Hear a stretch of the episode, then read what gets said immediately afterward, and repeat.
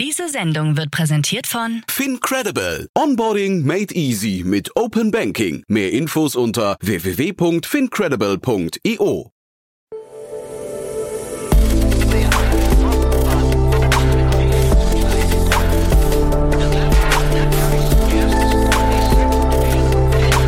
Startup Insider Daily. Investments und Exits. Herzlich willkommen zu Startup Insider Daily. Mein Name ist Jan Thomas und das hier ist unser Format Investments und Exits. Ihr wisst ja, normalerweise begrüßen wir jeden Morgen die wichtigsten Investorinnen und Investoren zum lockeren Plausch über Finanzierungsrunden, über Exits und über alles, was wichtig ist oder wichtig wird aus Sicht der Investorinnen und Investoren. Heute ist das ein bisschen anders, denn wir waren zu Gast mit Startup Insider bei der Marketplaces Conference von Speed Invest. Und ich hatte das Vergnügen, dort einen Live-Podcast aufnehmen zu dürfen mit Matthias Ockenfels von Speed Invest. Matthias kennt ihr ja hier aus dem Podcast als Dauergast im Rahmen von Investments und Exits. Wir haben aber im Zuge der Konferenz auf der Bühne äh, mehr allgemein gesprochen, also gar nicht über konkrete Finanzierungsrunden, sondern wir haben allgemein über das Thema Marktplätze gesprochen und das Marktplatzmodell. Denn natürlich ist Matthias Expertin im Modell. Ihr wisst ja, Speed Invest hat verschiedene Bereiche. Das wird Matthias auch gleich nochmal erklären. Einer davon eben, wie gesagt, Marktplätze. Und die Konferenz, der Name ist ja Programm, äh, ist natürlich auch eine reine Marktplatzkonferenz. Deswegen hat es wunderbar dort reingepasst und ist, glaube ich, Wissen pur für jeden Gründer, für jede Gründerin, die sich für Geschäftsmodelle interessieren und einfach mal wissen wollen, was ist denn die Faszination von Marktplatzmodellen. Alles weitere jetzt aber, wie gesagt, live von der Bühne, von der Marketplace Conference von Speed Invest, Matthias Ockenfels von Speed Invest und meine Wenigkeit und die neueste Ausgabe von Investments und Exits. Werbung. Sei dabei beim HTGF Family Day am 11. und 12. Juni in der Station Berlin. Für zwei Tage voller Inspiration und Business. Tauche ein in ein einzigartiges Netzwerkerlebnis mit bis zu 1500 Teilnehmenden. Erkunde das innovative Seed- und Later-Stage-Portfolio des Hightech Gründerfonds. Lass dich vom vielseitigen Programm inspirieren und knüpfe wertvolle Kontakte. Sichere dir jetzt dein Ticket. Mehr Informationen findest du unter www.family-day-htgf www.startup.de. Startup Insider Daily. Investments und Exits. Ja, fangen wir kurz an mit, wo sind wir denn eigentlich hier? Ja, wir sind im EUREF Campus äh, in Berlin. Äh, der ist besonders für Nachhaltigkeit bekannt. Ähm, und das ist die Marketplace Conference. Äh, jetzt unsere achte schon, die wir organisieren seit 2018. Und ja, ich freue mich hier zu sein, freue mich, dass du mit dabei bist. Finde ich auch super. Äh, Marketplace Conference. Vielleicht für ganz kurz nochmal zur Einordnung für jetzt auch die Hörerinnen und Hörer, die nicht hier sind. Speed Invest, Marketplace ist ein Teil von euch. Führ uns mal ganz kurz durch. Ja, absolut. Äh, wir sind ein Early Stage VC, der pan-europäisch investiert mit einem sehr stark fokussierten Approach äh, und eben Marketplaces und Consumer ist ein äh, sehr großer Teil davon. Wir haben daneben noch fünf andere Teams, die sich speziell auf eigene Verticals fokussieren, äh, SaaS und Infrastructure zum Beispiel, FinTech, Deep Tech, äh, Health äh, sind, sind andere Themen, wo wir andere Teams haben, aber eben heute alles zum Thema Marketplaces vom, vom Marketplaces und Consumer Team.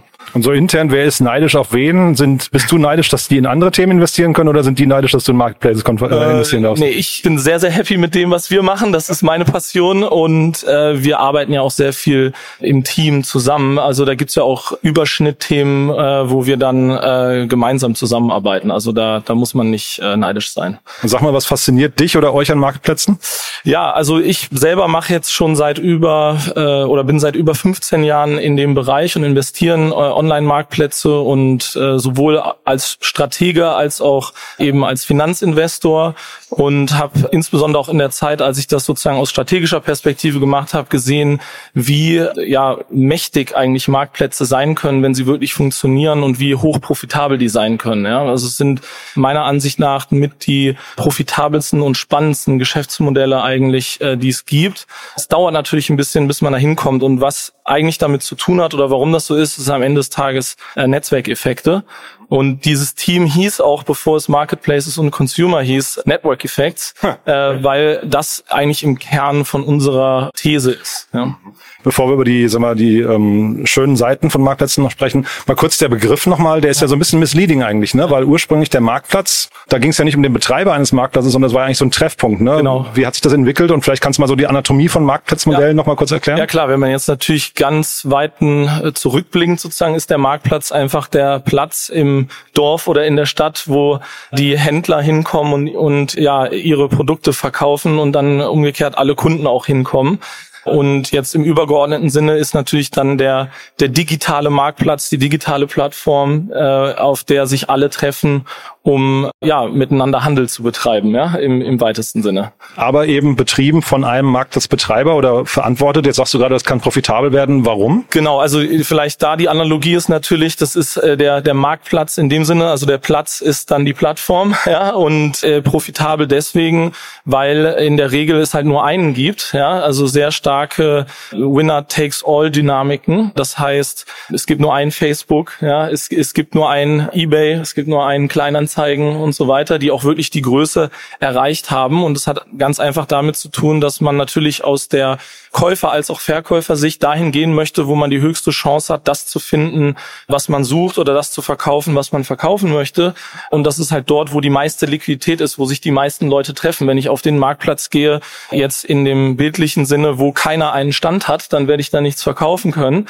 Und umgekehrt, wenn ich auf den gehe, wo alle Stände sind, dann finde ich da das, was ich suche. Und da sind dann auch umgekehrt alle Konsumenten und äh, die Verkäufer finden ihre Käufer. Und genau diese Dynamik, diese äh, eben Netzwerkeffekte, wo eigentlich mit jedem Händler, der dazu kommt, das auch interessanter wird für Konsumenten dorthin zu kommen und umgekehrt auch für andere Konsumenten dann auch dahin zu kommen. Also diese starken Pull-Effekte dahin, das ist genau das, was wir so spannend finden, ja, oder was wir uns eben anschauen. Ihr investiert ja sehr, sehr früh. Jetzt sagst du Pull-Effekte. Ja. Wie kann ich denn ganz früh identifizieren, ob überhaupt diese Pull-Effekte jemals entstehen können? Weil ich kann mir ja vorstellen, ja. bei euch kommen relativ viele Startups rein, die haben so eine Fantasie von dem, dass sie mal das nächste Facebook werden oder der nächste eBay.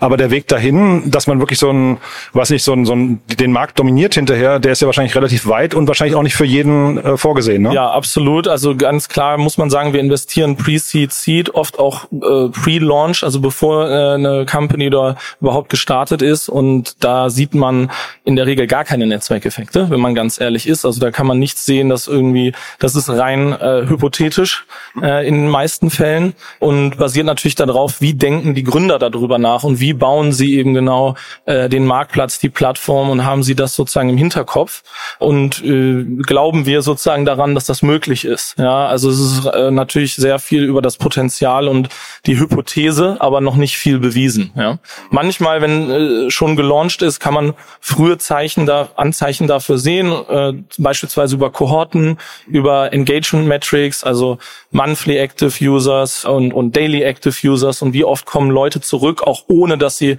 sozusagen daran marketingtechnisch erinnert werden müssen.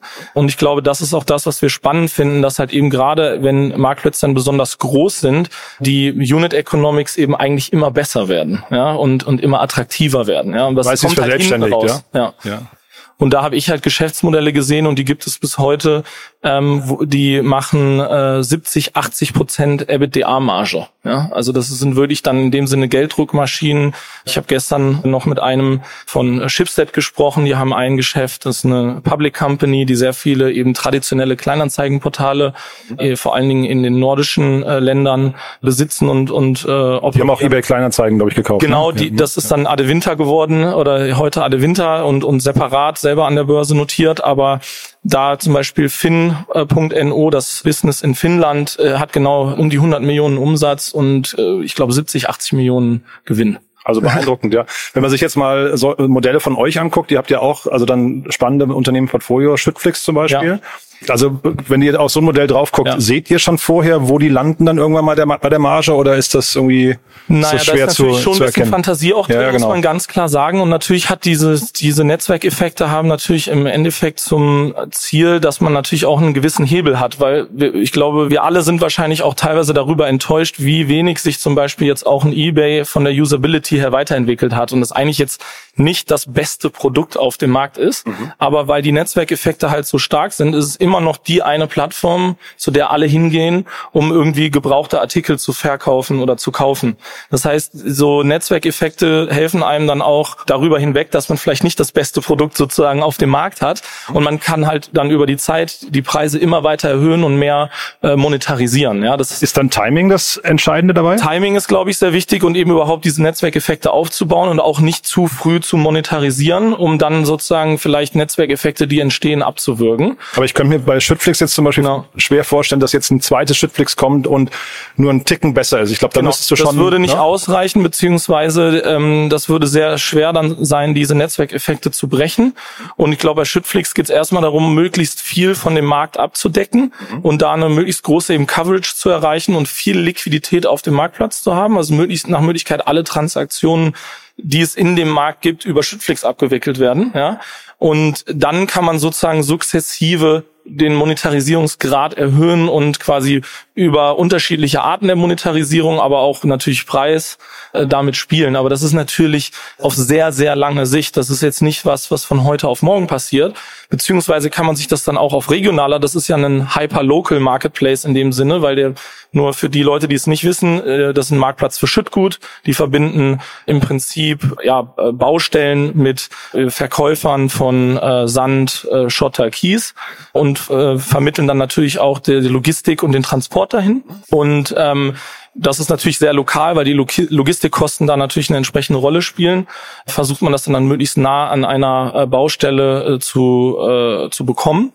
Und äh, insofern, wenn ich da schon regional eine sehr starke Marktdurchdringung habe, dann äh, kann ich da vielleicht schon sozusagen solche Dynamiken sehen, wo ich dann auch vielleicht entsprechend eine höhere Margen schon habe und mehr monetarisieren kann, wohingegen in anderen Gegenden, wo die Marktdurchdringung vielleicht noch nicht so hoch ist, ich dann noch ein bisschen warten muss. Also es kann sich auch innerhalb eines Geschäfts sozusagen unterscheiden, je nach Region und gibt es da eine lokale Komponente oder nicht. Ich finde Schützblix auch deswegen interessant. Wir hatten jetzt auch gerade im Podcast Metal Loop, die kennst du, ja, glaube ich, auch, ja. oder Meta Loop, ja. glaube ich, ausgesprochen. Ähm, interessant deswegen, also die machen, die machen letztendlich Altmetall. Das ist ein, ja. ein Platz Schrott 24, der alte ursprünglich, Name, ja genau. Bessere sagt's, Beschreibung. Ja. Sagt's eigentlich besser, genau. Ja, ja. Und ich finde es in beiden Fällen interessant, wo überall, überall Marktplätze entstehen. Gibt es denn Bereiche, wo du sagst, da geht es nicht. Also wenn man vielleicht auch mal Florian ja. Heinemann hat ja angefangen mit ja. Antikörpern beim Antikörpermarktplatz mal, ja. auch spannend, ne? Ja, ja also, also ich glaube, es gibt Bereiche, manchmal, ne? die Dynamik, nach denen wir schauen, äh, äh, ist auch kein Geheimnis. Das ist natürlich, es muss eine gewisse Fragmentierung des Marktes auf beiden Seiten geben. Mhm. Wenn ich einen starken Player habe, der schon einen großen Teil des Marktes kontrolliert, dann kann ich, habe ich natürlich diese Dynamiken nicht. Ja, das äh, eine Analogie dazu und das ist auch erfolgreich, aber wäre zum Beispiel Spotify, äh, wo natürlich die Labels, die am Ende die Rechte an der Musik besitzen, immer noch einen Großteil der Margen abschöpfen. Ja, ähm, was jetzt nicht heißen soll, dass Shopify generell nicht funktioniert, aber der Weg dahin. Spotify. War, Spotify, Entschuldigung, ja, nicht Shopify. Ja, ja. Äh, Spotify. Der Weg dahin. Die beiden müssen wir an den Namen nochmal arbeiten. Ja, genau. Kann man auch so leicht verwechseln, nein. Ja. Nee, aber es ist richtig, ne? Also da entsteht wahrscheinlich kein sauberer Marktplatz, weil genau. ich, ich glaube, Spotify ist nie in dieser domin äh, dominanten Position, wo die Margen so hoch werden. Ne? Richtig, genau. Oder sie, ich glaube, sie kommen langsam dahin, aber halt über Jahre und äh, können fangen natürlich dann auch an, selber sozusagen in die Content Creation ja reinzugehen. Das heißt, es ist dann eigentlich kein reiner Marktplatz mehr im engeren Sinne, weil sie darüber natürlich dann im, quasi die Lizenzen beziehungsweise äh, ihre Margen kontrollieren können. Ja. Sag mal was zu den reinen Marktplätzen jetzt nochmal, dieses Henne-Ei-Problem. Da muss ich ja wahrscheinlich als Gründerteam relativ stark justieren, weil ich muss, ich brauche ja beides auf der Plattform zum, also das muss ja beides irgendwie parallel wachsen. Wie kriege ich darauf, das hin? Darauf, das ist eigentlich das, worauf wir uns eben genau fokussieren am Anfang. Eben genau dieses bekannte Henne-Ei-Problem oder Cold Start-Problem, äh, äh, wie man heute auch gerne sagt. Eben wie kriege ich den Marktplatz überhaupt in Gang am Anfang, um überhaupt Angebot und Nachfrage aufzubauen. Und ähm, gibt es abhängig nach Thema und äh, Industrie natürlich unterschiedliche Strategien. Oft ist es auch so, dass man am Anfang versucht, zum Beispiel den Supply selber einfach zu anzubieten. Also man wird quasi selber Teil der, der Angebotsseite und äh, nimmt das vielleicht sogar auf eigenes Risiko, nur um loszulegen, um dann natürlich später mit dem Ziel, äh, das eben nicht mehr selber zu machen. Ja, aber das ist zum Beispiel eine Strategie, die dann oft auch äh, in B2B angewendet wird um äh, quasi den Marktplatz ans Laufen zu bringen, ganz am Anfang. Gibt es da Fehler, die du gesehen hast, wo du sagst, die sollte man auf jeden Fall vermeiden? Oh, ja, also ein Fehler wäre eben genau, sich da ähm, irgendeinen Bereich auszusuchen, wo es halt eine sehr starke Konzentration gibt auf einzelne Player, die dann eine sehr große Marktmacht haben und ohne die es sozusagen nicht geht und die dann einen am Ende des Tages eigentlich kontrollieren und man selber eigentlich keinen ähm, gesundes Geschäftsmodell äh, darauf aufbauen kann. Ja. Und dieses Thema Konkurrenz, also du hast ja vorhin gesagt, Winner takes it all Markt, ja. könnte so ein Ziel sein. Jetzt habe ich gerade irgendwie so, äh, als du über äh, Angebot und Nachfrage ja. gesprochen hast, habe ich über die ganzen Partnerbörsen gedacht. Äh, ja. Das ist ja im Prinzip auch ein Marktplatz letztendlich. Ne? Äh, Absolut. Davon gibt's aber sehr, sehr viele. Da kommen auch immer wieder neue mit, ich weiß nicht, Tinder, Bumble, wie sie alle heißen. Die, ne? die Frage ist halt immer dieses Thema Multi-Tenanting. Also kann ich jetzt als zum Beispiel Supply-Seite, mhm. ja, bin ich auf eine Plattform beschränkt oder nicht? Ja, und das ja. sehen wir bei Uber beispielsweise auch. Als jetzt Taxifahrer kann ich ja bei Uber, bei FreeNow, bei Bolt etc. sozusagen sein. Ich bin nicht unbedingt auf eine Plattform mhm. festgelegt oder kann äh, auch nicht auf die Plattform festgelegt werden. Daher ist, glaube ich, wichtig, sich früh zu überlegen, kann ich Dynamiken kreieren, sodass die Leute nur bei mir bleiben und nur mit mir als Plattform äh, oder über mich als Plattform äh, Geschäft machen und eben nicht auch auf andere Plattformen gehen. Und ein Thema da ist, glaube ich, eben dieses bekannte äh, Come for the Tool, Stay for the Network Dogma, dass man halt sagt, okay, ich baue eine sehr gute Software, die halt diesen der Supply-Seite hilft, einfach ihr Geschäft zu managen und besser zu machen, effizienter zu machen und darüber baue ich dann eigentlich mein Angebot auf äh, und, und Nachfrage zieht dann nach. Ja. Mhm. Aber auch beides wieder Themen, die sind relativ schwer am Anfang zu prognostizieren, oder? Absolut. ja. ja da da kommt es natürlich dann darauf an, wenn ich jetzt da Richtung eben SaaS-enabled Marketplace, dieses Come for the Tool, Stay for the Network, dann schaut man sich das eigentlich eben mehr aus dieser Produktsicht mhm. als SaaS-Lösung an und glaube ich, dass ich darüber eben wie so ein trojanisches Pferd dann quasi den Supply aufbauen kann. Ja. Das ist ja bei Schüttflick Netflix zum Beispiel auch so, mhm. um da die, die Brücke zu schlagen, äh, dass die halt sehr diesen ganzen Prozess eigentlich digitalisieren, deutlich einfacher machen für alle Seiten und äh, das schon einen sehr extremen Mehrwert kreiert, weswegen ja beide Seiten des Marktplatzes eigentlich gerne benutzen. Und es sind ja eigentlich drei Seiten sogar. Es ist der Transport, es ist äh, sozusagen der Steinbruch und es mhm. ist die, die Baustelle oder der Bauunternehmer. Ja. Das nennt sich dann Merchant, jetzt habe ich es vergessen, Merchant of, äh, Record, of ja. Records, genau. genau. Das hatte ich irgendwie in den letzten Tagen zum ersten Mal gehört, den Begriff kannte ja. ich gar nicht. Äh, ist das so ein Trend, den du siehst? Also vielleicht ja. kannst du mal kurz erklären, was über der... Ich glaube, absolut im B2B-Bereich ist es halt genau so, weil da geht es ja auch darum, dass ich quasi alle meine Transaktionen nachvollziehen kann und auf einer Plattform habe und darüber äh, und quasi einen, ähm, ja, wie so eine Art Ledger habe über, über eben alle, äh, alle meine Transaktionen und das dann eben auch äh, äh von der Buchhaltung her und allen meinen anderen internen Prozessen deutlich deutlich einfacher macht. Ja, und es ist eigentlich fast wie so eine, am Ende des Tages ja wie eine Börse auch. Ja, mhm. äh, und äh, das sehen wir halt vor allen Dingen auch im, natürlich im B2B-Bereich. Ja. Aber wäre das jetzt zum Beispiel bei Schüttflix, könnte das sein, dass äh, die Finanzierung zum Beispiel noch so angedockt wird, ne? Ja, genau. Wenn, wenn da jetzt jemand reinkommt zu euch äh, im Pitch und ja. sagt, hey, also wie, damit wir irgendwann mal ein richtig ja. profitables Business machen, ja. müssen wir noch 37 äh, Zusatzdienste äh, andocken. Ist das dann interessant für euch oder zu sagen, es muss eigentlich im Kern funktionieren? Nein, es kann durchaus interessant sein, weil es gibt unterschiedliche Arten dann zu monetarisieren und das hängt dann immer Case by Case davon ab, was macht sozusagen Sinn. Und das schauen wir uns dann auch an und überlegen uns, ist das äh, realistisch oder nicht. Und von daher ist es jetzt nicht unbedingt ein Ausschusskriterium. Wenn wir 37 ist jetzt vielleicht ein bisschen Ja, ja, also da, nur als Aber jetzt sagt, ja, genau, ich mache irgendwie, ich habe drei unterschiedliche Möglichkeiten äh, oder vier, wie ich ähm, monetarisieren kann. Und ein Teil davon ist eine normale äh, Provision, also Take Rate. Und ein anderer Teil ist vielleicht auch äh, werbebasiert. Oder ein Teil ist zum Beispiel Finanzierung, dann ist, kann das in so einem Mix durchaus passen. Oder es kann ja auch sein eben, dass man die, die, äh, in dem Fall das die SaaS-Lösung monetarisiert und einfach monthly Subscription hat. Das haben wir auch einige Sachen im Portfolio, die genau so funktionieren. Also es wäre jetzt so, als ob dann Schüttflix nur für die Software quasi eine monatliche Rate nimmt. In, in dem Fall machen sie es nicht, mhm. äh, äh, aber in anderen Fällen geht das. Ja. Und wenn wir mal B2B und B2C gegenüberstellen, ja. wofür schlägt da dein Herz? Es ist ziemlich genau 50-50 auch ja, bei uns im Portfolio. Also ja. das sind das Lustige sind sehr ähnliche Dynamiken, ja, weil Netzwerkeffekte treffen ja auch zu auf, sag ich mal, nicht transaktionsbasierte Plattformen. Wenn wir jetzt über Marktplätze sprechen, dann reden wir in der Regel über eben transaktionsbasierte Plattformen, sowas wie Schüttflix, da wird irgendeine Transaktion abgewickelt über die Plattform. Aber Netzwerkeffekte gibt's ja insbesondere auch im Social Media Bereich oder im Social Bereich, ja.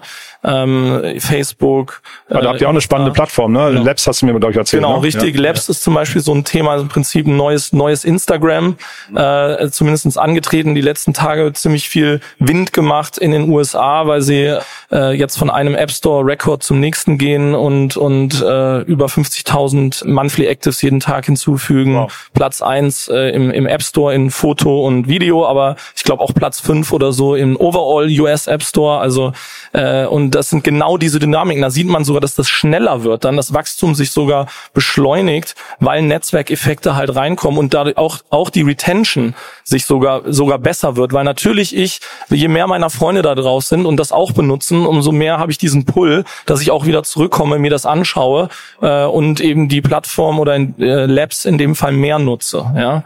Könnte aber auch mal zu schnell sein. Ne? Wir hatten jetzt ja. Be Real zum Beispiel. Ich weiß ja. nicht, wie es Ding heute geht, aber das war halt ja. wirklich so ein Strohfeuer. Da waren auch sehr, sehr viele Leute auf einmal und dann hat man so das Gefühl, die sind eigentlich zu schnell gewachsen. Ja, gibt's, gibt, ja, ich glaube, es hängt immer davon ab, gibt's ein, ist das, ich glaube, bei Be Real ist ja das Problem, dass der, wenn ich das richtig verstehe, dass der äh, Content auch verschwindet, sozusagen in dem Sinne. Und äh, wenn ich halt kein bleibendes Inventar habe, gibt's natürlich auch keinen richtigen Grund zurückzukommen.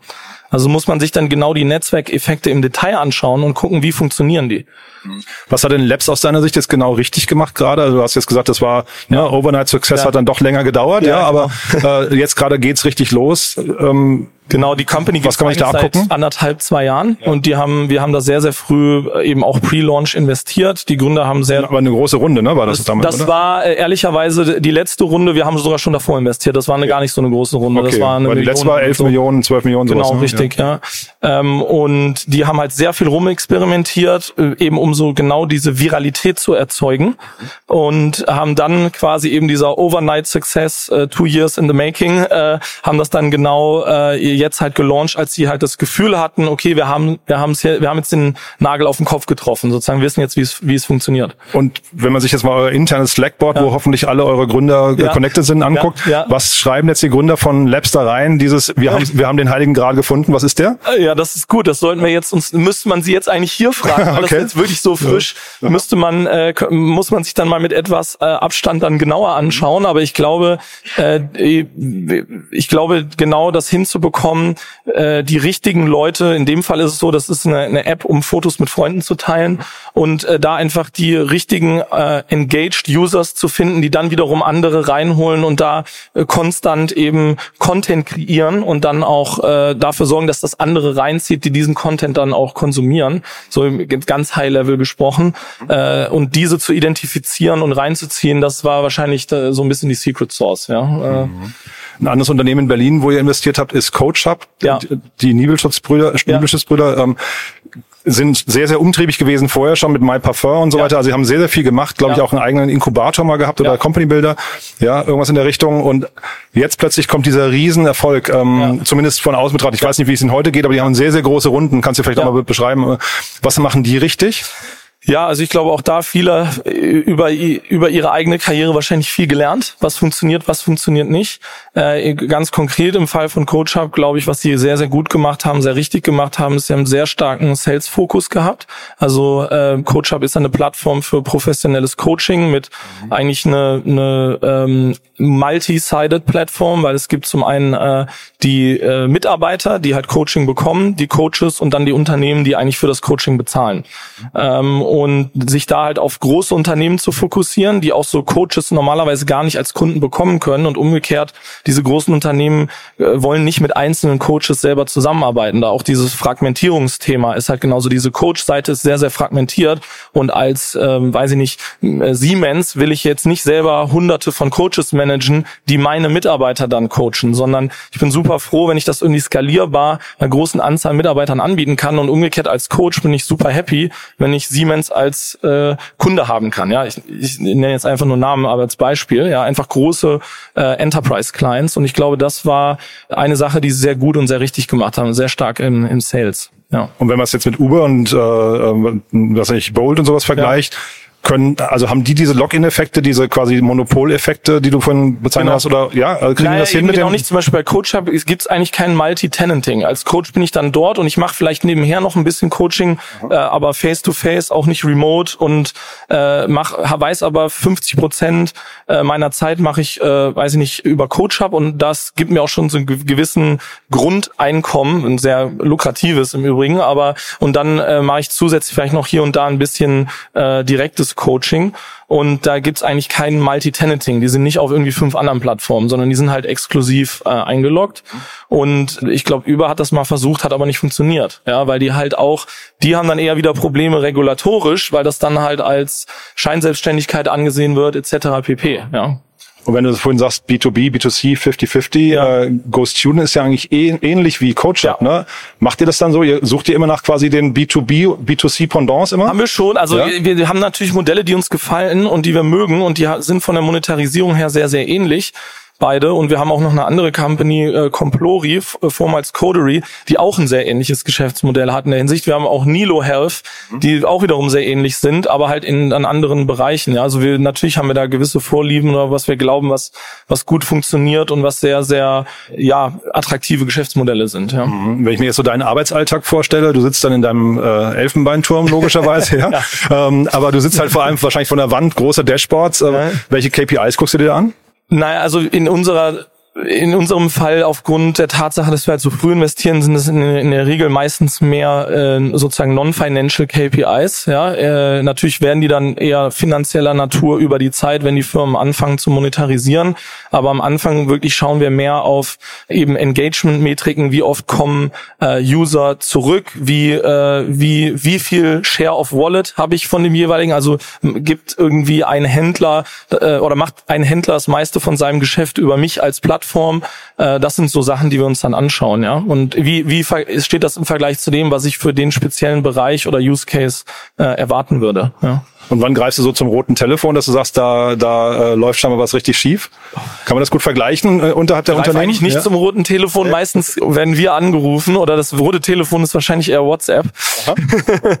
also ein grünes Telefon in dem Fall. Ähm, aber äh, das kann man, glaube ich, so pauschal ehrlich gesagt gar nicht sagen. Aber gibt's so Frühindikatoren, wo du sagst, okay, da ist eigentlich ein Unternehmen, da haben wir uns, also äh, Abgleich Businessplan, Dashboard oder Nee, nee? nee, weil jetzt genau das Beispiel von Labs, anderthalb, zwei Jahre, viel auch rumexperimentiert, verstehen, das gehört ja auch mit dazu, ist eher wichtiger, dass viel probiert wird und ja, fail fast, fail often, fail cheap und darüber man halt schlauer wird. Wenn man nicht schlauer wird, dann ist es ein Problem.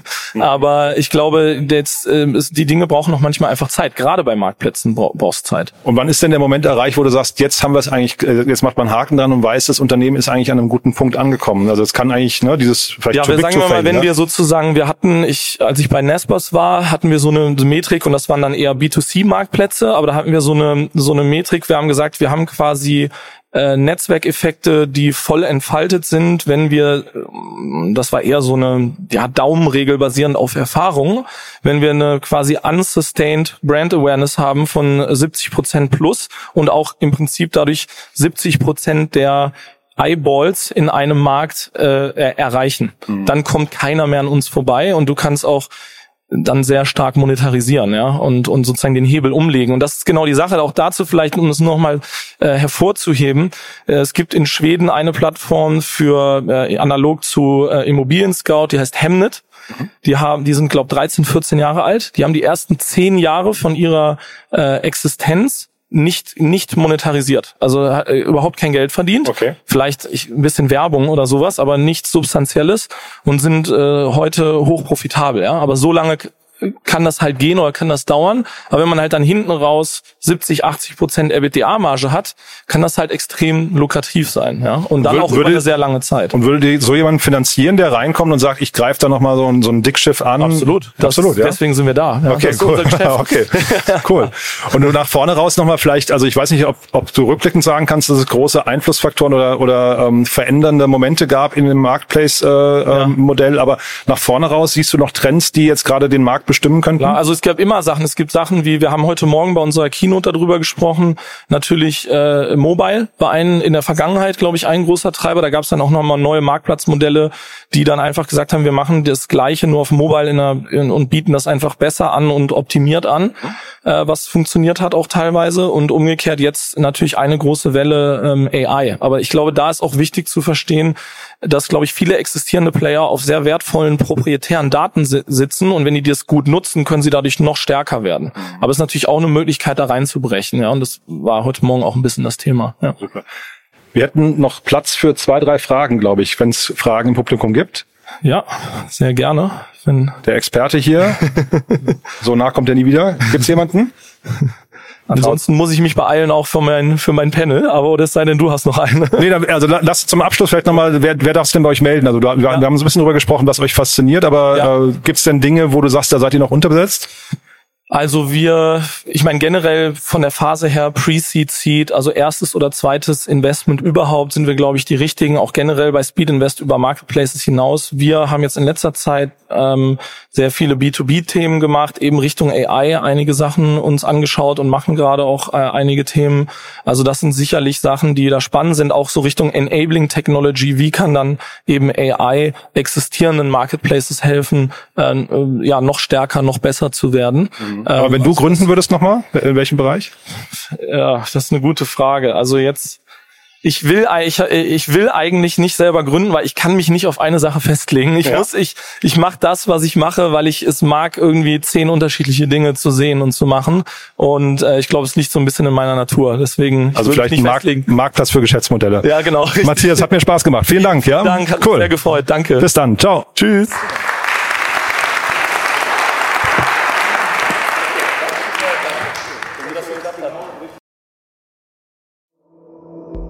Startup Insider Daily, Investments und Exits. Der tägliche Dialog mit Experten aus der VC-Szene. Ja, das war Matthias Ockenfels von Speed Invest und das war unser Live-Podcast von der Marketplace Conference von Speed Invest. Hat richtig viel Spaß gemacht. Ich hoffe euch auch. Ich fand es auf jeden Fall super interessant und ist natürlich mal was ganz anderes vor Publikum, äh, einen Podcast aufzunehmen und natürlich eben auch allgemeiner zu sprechen über Geschäftsmodelle und gar nicht mehr so ganz konkret. Wenn euch das Format gefallen hat, die nächste Live-Session, der nächste Live-Podcast mit Startup Insider wird dann mit Philipp Werner auf der PACON, also auf der Project A Knowledge Conference im Oktober sein. Auch da könnt ihr, wenn ihr möchtet, live dabei sein. Da hat Philipp Werner ja gerade gestern den Code Insider23, äh, alles kleingeschrieben, äh, ausgerufen, mit dem man, glaube ich, entweder Tickets gewinnen kann oder sogar kostenlose Tickets erhält. Ich bin jetzt gar nicht ganz sicher, aber auf jeden Fall einfach mal nach der Packon-Konferenz googeln und dann Insider23 eingeben und dann schauen, was passiert. Ich kann es euch wirklich auch gar nicht genau sagen. Aber ja, es lohnt sich auf jeden Fall und auch da wird es dann, wie gesagt, einen tollen Talk geben. Wenn euch der heute gefallen hat, gerne weiterempfehlen. Ich glaube, das ist ja wirklich interessant für jede Gründerin und jeden Gründer, die sich für Marktplatzmodelle interessieren. Dafür vielen Dank an euch und ansonsten euch einen tollen Tag und vielleicht hören wir uns nachher nochmal wieder und falls nicht nachher, hoffentlich spätestens morgen. Bis dann, alles Gute. Ciao, ciao.